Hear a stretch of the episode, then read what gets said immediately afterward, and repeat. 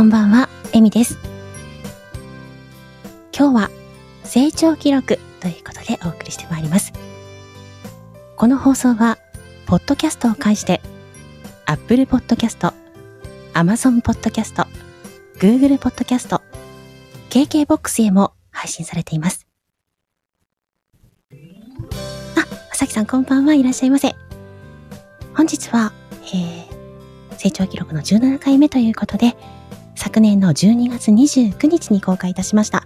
まさきさんの企画、原作、今井まりさんの10人十色声劇を途中まで視聴して、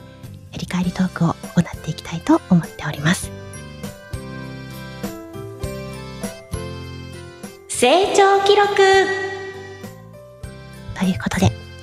私の、えー成長記録なんですが、今まで参加したボイスドラマやシチュエーションボイスを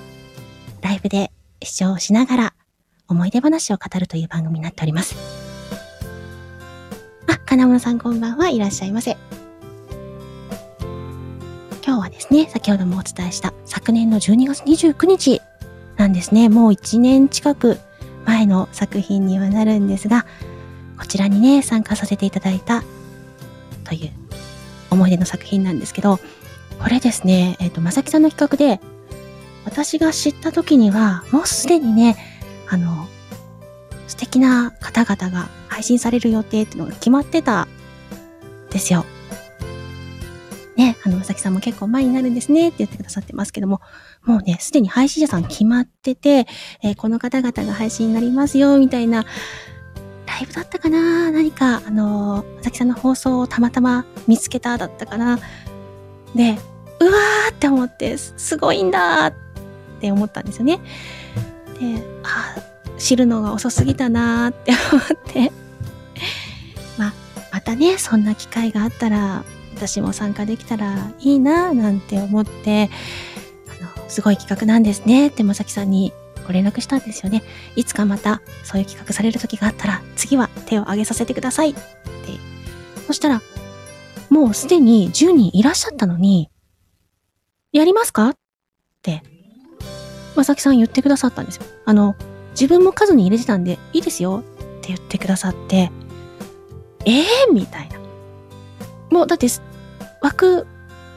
えーみたいな、このね、二重の驚きですよ。いいんですか？って言ってね、いいですよって言ってくださって。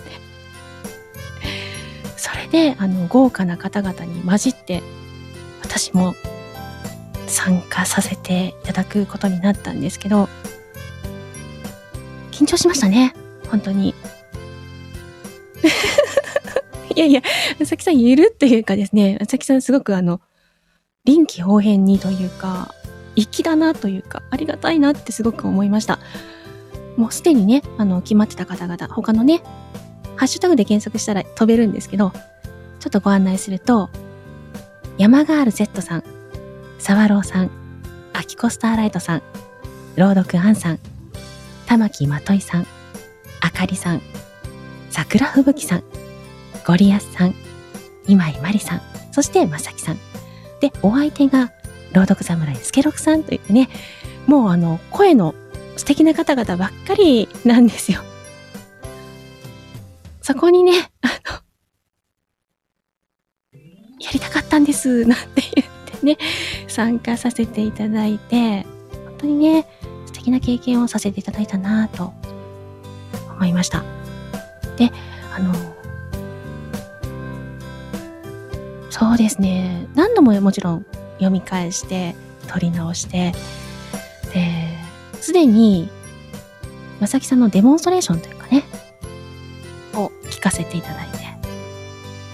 そして、あの、お相手のスケロクさんの声を聞かせていただいて、何度も何度も聞きながらイメージを深めていったっていう思いがありますね。そして、作品に取り組ませていただいたというものになるんですが、早速ですね、今回は途中までという形になるんですけども、視聴していきたいと思います。2022年12月29日公開。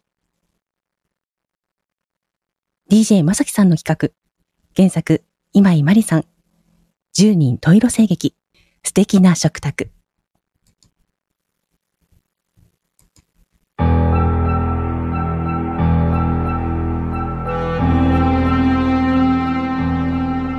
十人十色声劇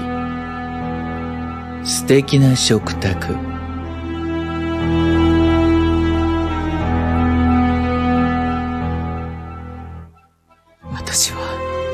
夫を憎んでいる。そのため食事に毎回危険物を入れているのだが夫はケロリとしている。もう我慢できなくなって遅効性の毒を入れた。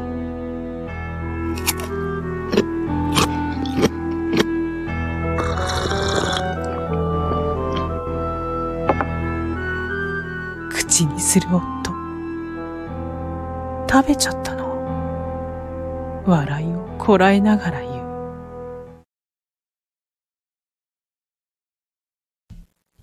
はい、えー、この後、オチというかですね、衝撃の展開があるんですが、そちらは本編にてご確認ください。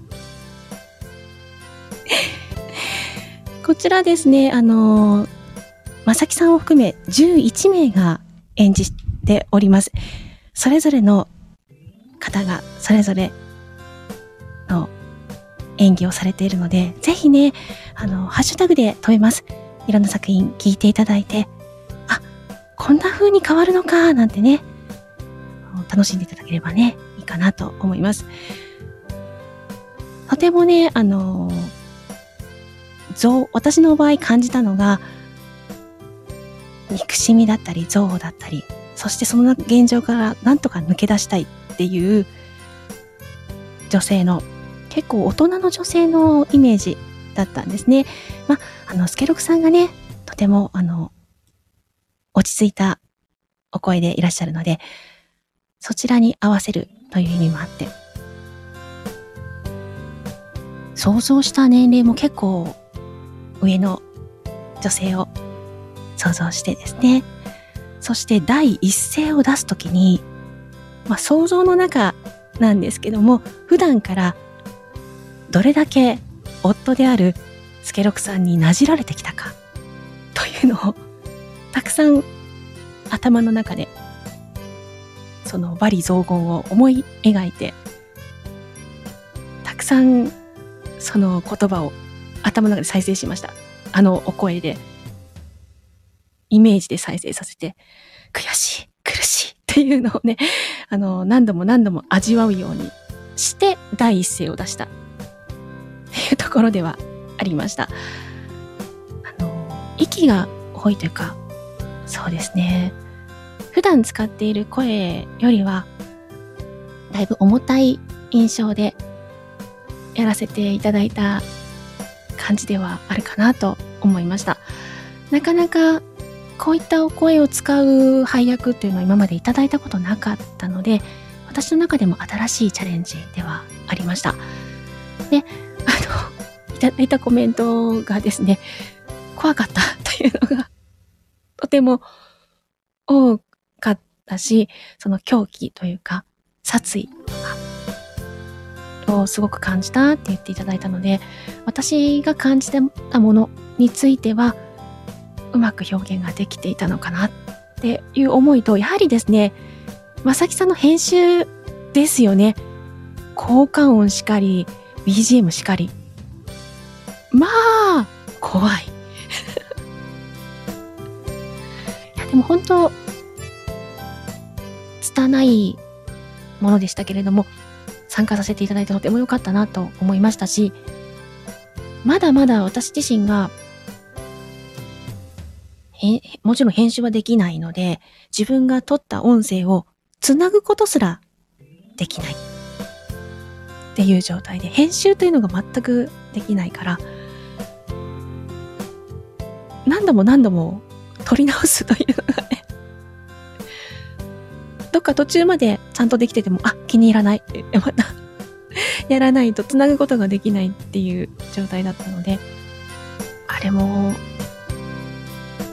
何度もやったなぁなんて思いました。あそうですね。あの、お話自体は1分ちょっとぐらいのお話になってるんですけど、その中にいろんな要素が盛り込まれていて、まあ、原作がね、とても素敵な原作だなぁと思いましたし、まあ、共演してくださってるスケロクさんの演技もね、素敵だったので、引っ張っていただいて、なんとか仕上げたっていうものにはなりました。それをね、まあ、10人分なんですけど、実際には11人分ですよね。まさきさんの分も入ってるので、それだけの編集をかけられてるまさきさん、すごいなーって、まあ、すごいなっていう言い方では足りないんでしょうけど、やっぱりね、特に音というのをすごくこだわる監督さんでいらっしゃるので、編集の音の入るタイミングとか、単純にセリフ同士をつなぐだけではなくて、やっぱりこういうボイスドラマというか声劇もそうですし、あの掛け合いがあるものを編集してくださる時って、どうしても卓録なので、お互いの収録環境違いますし、音質も違います。それを同じ空間にいておかしくない音質に揃えたりとか、言葉が入るタイミング、掛け合いが自然になっているように入ってくる音のタイミングっていうのは、監督さんのテクニックというか、全く多分違う作品になってしまうと思うんですよね。そこを別の人間がやると。作品全体として怖さというか、演者が表現したかった世界がうまく伝わったのだとしたら、それは、やっぱり監督さんの腕、すごいねって思っちゃいます。そうですよね。違和感。違和感があってしまうと、どうしても人間の耳って、ん？って思った時点で感情が途切れるので、物語として感じれなくなってきてしまうんじゃないかなと思うんですよね。なので、その場にいて、その場でやりとりをしているかのように感じられるというのは、聞く方にとってはさらっと聞けてしまうんですけど、そのさらっと聞かせるというのがものすごい技術だなって思います。今ね、あの、スタイフの中様々なボイスドラマが出てきて、皆さんね、本当に素敵な演技ももちろんですし、編集もね、監督さんたちが頑張ってらっしゃいますけど、この先輩クリエイターがものすごい作品を残してくださってるっていうのは、とてもね、あの、聞く側も勉強になるというか、楽しめるというか、そんな思いを感じました。これが、まあ、昨年の冬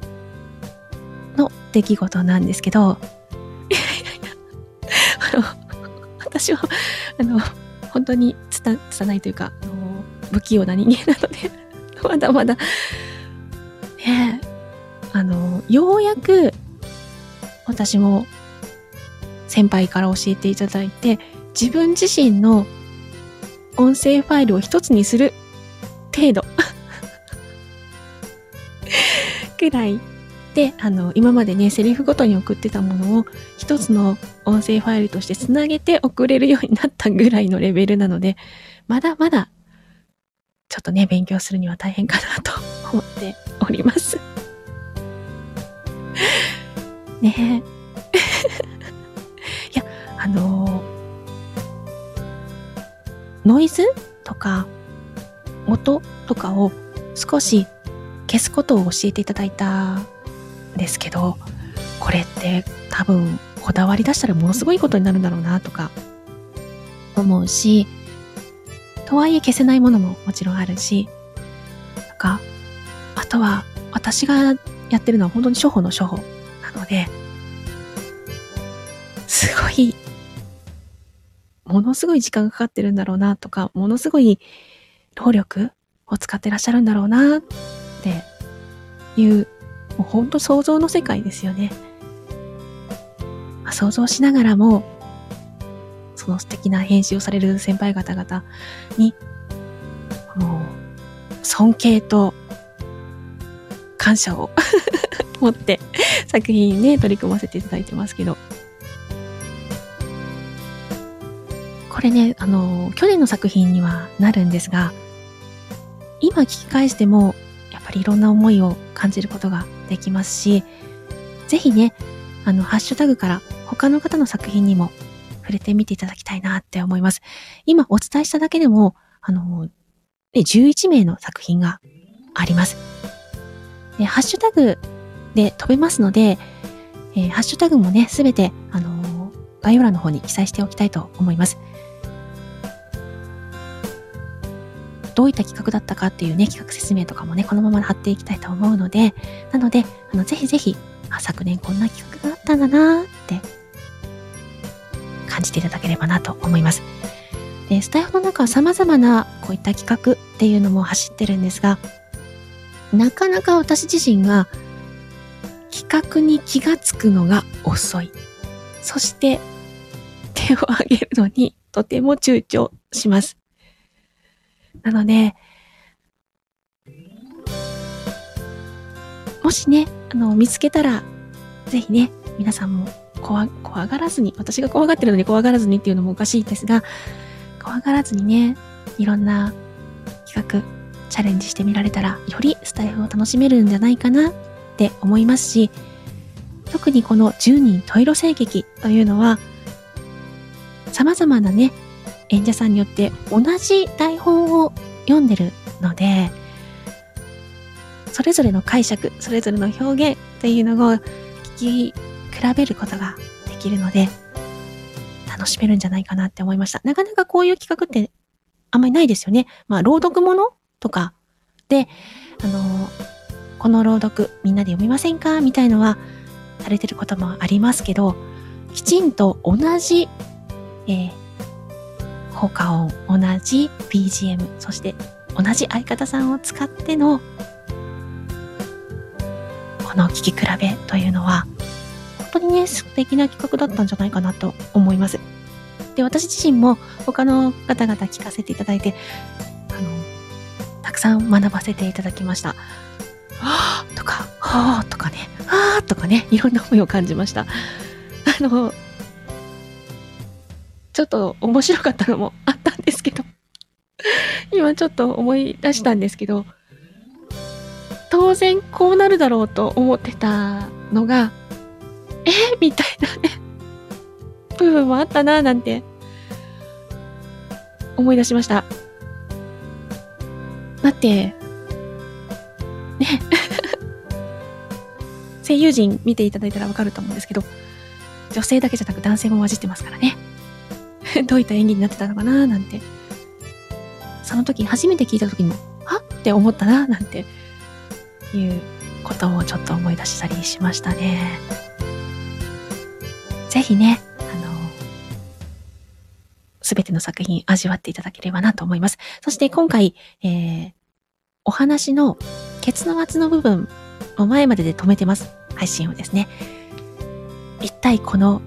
奥さん、この後どうなるんでしょうね。旦那さんにかなりの恨みを抱いてますけど。なんでね、そんな部分も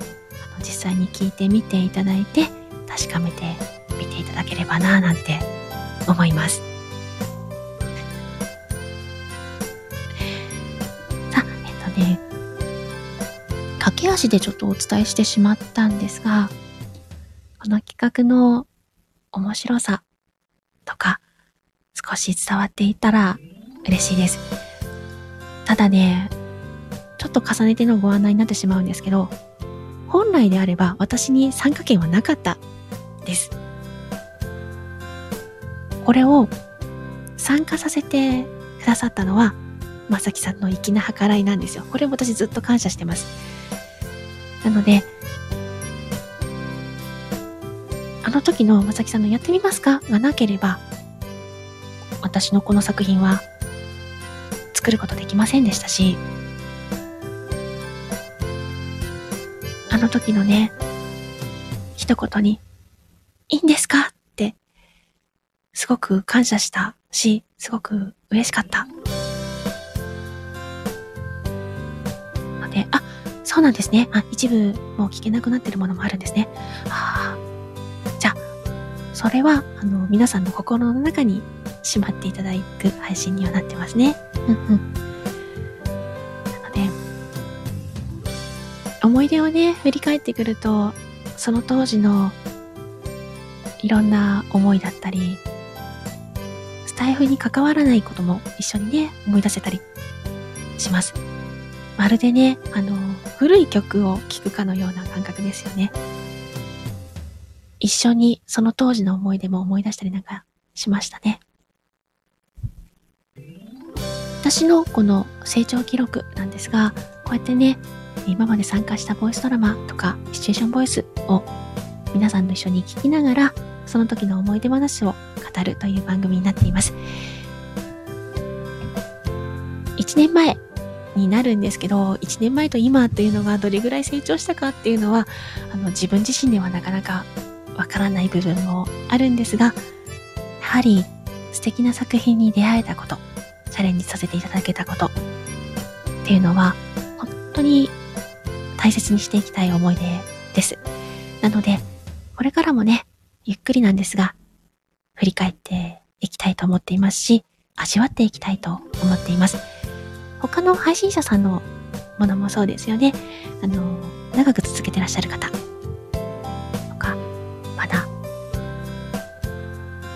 1年ですっていう方もいらっしゃるし、今3年ですとか、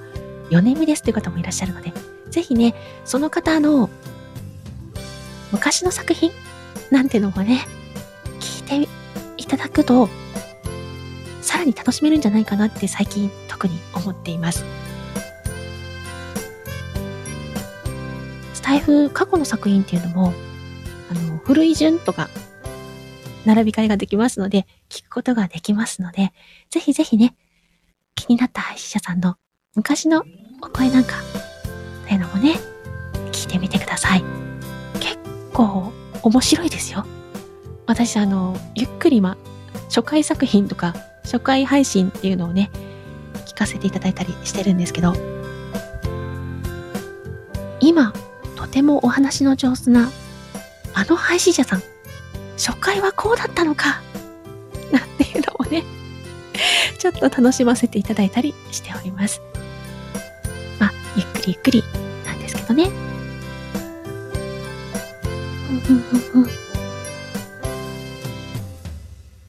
で、あの、まあ、配信者さんによってはね、初回作品、初回を配信をもう限定にしちゃってるので聞けないっていう方もいらっしゃいますけど、だからこそね、今ならまだ、どこまでか聞けるかもよっていうね、りますね。あ、まさきさんのは大体残らないことが多い。あ、そうなんですね。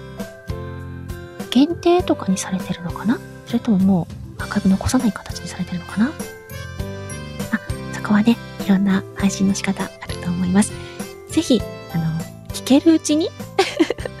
古い作品を楽しんでいただけたらなと思います。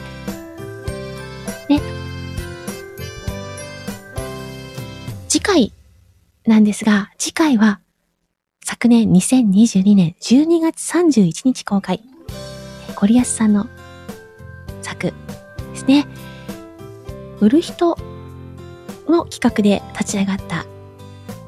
販売員のためになるボイスドラマを振り返っていきたいと思ってるんですが、次回ですね、一応ゲストとして、えー、こちらぼさん、新庄さんにお声掛けしてます。お二人が間に合えば来ますというふうに来て、言ってくださっているので、こちらをですね、視聴していきたいと思っております。こちらもね、よろしければ、また来週来ていただければ幸いです。これもね、本当に素敵な作品になってますし、新庄さんとこちらぼさんが初めて声優を務められたという作品にもなるので、またね、この売る人のボイスドラマにもね、第2弾も出てますからね。ぜひ第1弾を聞いた後、第2弾も聞いていただければ楽しめるんじゃないかなと思ってます。こちらは次回振り返ってまいります。それでは本日は昨年2022年12月29日に公開になりました10人トイロ声劇素敵な食卓えみつま編を視聴振り返りをさせていただきました。本編は概要欄に記載しておきますので、よろしければぜひご視聴ください。それでは本日はお越しいただきまして、ありがとうございます。321またねで締めていきたいと思います。いきます。3、2、1、またねありがとうございます。